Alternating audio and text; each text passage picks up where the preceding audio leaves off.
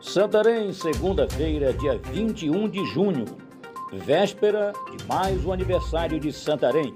Aqui é Oswaldo de Andrade, direto da redação do jornal O Impacto. Confira comigo as notícias que são destaque na página do seu jornal O Impacto. Jovem é morto a tiros por companheira no bairro Caranazal, em Santarém. No início da tarde de segunda-feira, dia 21, uma mulher identificada como Raquel Tavares matou o namorado Mateus, de 25 anos, com três tiros em um apartamento situado na Avenida Cuiabá, entre as avenidas Plácido de Castro e Borges Leal, no bairro do Caranazal, em Santarém. De acordo com informações preliminares, houve um desentendimento entre o casal no domingo, dia 20.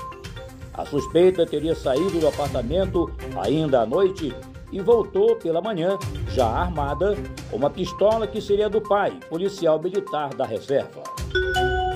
Segunda parcela do 13º salário do INSS volta esta semana. Veja o calendário. Os aposentados e pensionistas do Instituto Nacional do Seguro Social, INSS, voltam a receber na próxima semana a segunda parcela do 13º salário. O abono natalino é geralmente pago em agosto e novembro antecipado em decorrência da pandemia.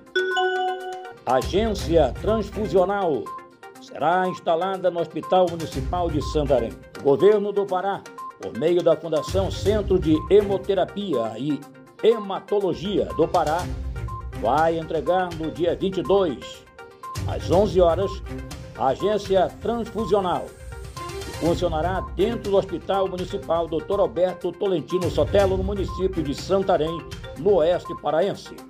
Essa é a 45ª AT estadual. O evento contará com a presença do governador do estado, Helder Barbalho. Ciretran inicia mutirão para destravar processos de habilitação em Santarém. A partir de segunda-feira, dia 21, iniciou às 8 horas da manhã mutirão para destravar exames práticos e teóricos de habilitação e estão parados desde quando a pandemia começou. Os exames serão realizados por turnos até o dia 1 de julho.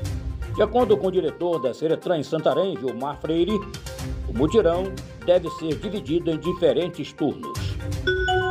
Para mais notícias, acesse www.impacto.com.br. Uma ótima semana e não esqueça, dia 22 de junho, aniversário de Santarém. São 360 anos. O podcast, o jornal Impacto, homenageiam Santarém no dia do seu aniversário, neste 22 de junho. Parabéns, Santarém, e até a próxima.